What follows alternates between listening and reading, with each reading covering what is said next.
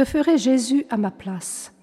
Demandons-le au bienheureux Jean 23, né en 1881, mort en 1963, souverain pontife de l'Église catholique.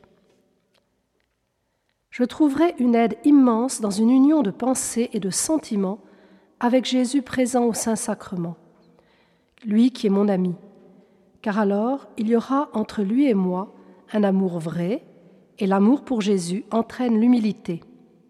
C'est donc là, près de lui, que je m'épancherai toujours. C'est à lui que j'exposerai mes misères et mes chagrins, et lui me donnera la patience qui m'est nécessaire dans les difficultés continuelles dans lesquelles je me trouve. Il m'aidera à accomplir ma mission de paix dans ma famille trop angoissée. Il m'apprendra à aimer le prochain, à lui pardonner, à être indulgent pour ses défauts.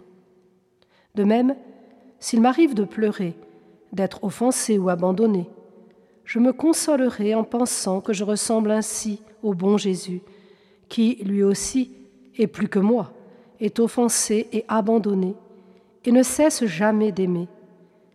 De cette manière, mes larmes seront d'autant plus méritoires et précieuses qu'elles seront plus amères, et je ne me découragerai pas, mais considérerai comme un honneur de souffrir quelque chose pour Jésus qui est mort pour moi sur la croix et qui pour moi demeure continuellement enfermé dans un tabernacle. Jésus de Nazareth travaillait du matin au soir. Quel spectacle de voir ses mains qui avaient créé les mondes, qui avaient lancé les étoiles dans leur course rapide, et qui devenaient calleuses en maniant le rabot, la scie et les autres outils du menuisier. Et penser que Jésus était Dieu, qu'il a poursuivi cette vie fatigante pendant tant d'années, sans un moment de trêve, et qu'il devait entraîner derrière lui tant de millions d'âmes. Voilà ce qu'a été le séminaire de ce grand prêtre qui ensuite a accompli la plus grande mission, scellée par le plus grand sacrifice. Travailler et prier.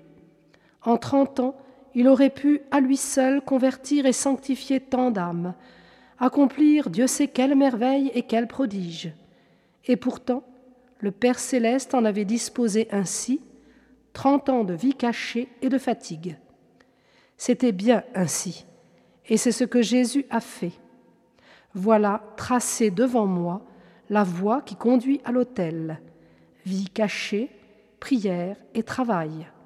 Prier et travailler, et travailler en priant. Simon, tu dors? Que de mélancolie et de tristesse dans ces paroles de Jésus. J'imagine que c'est à moi que Jésus les adresse chaque fois que je serai accablé par la fatigue et que je n'aurai pas envie de travailler ou de prier. Jésus prie, travaille ou pleure, et moi, j'aurai le cœur à dormir.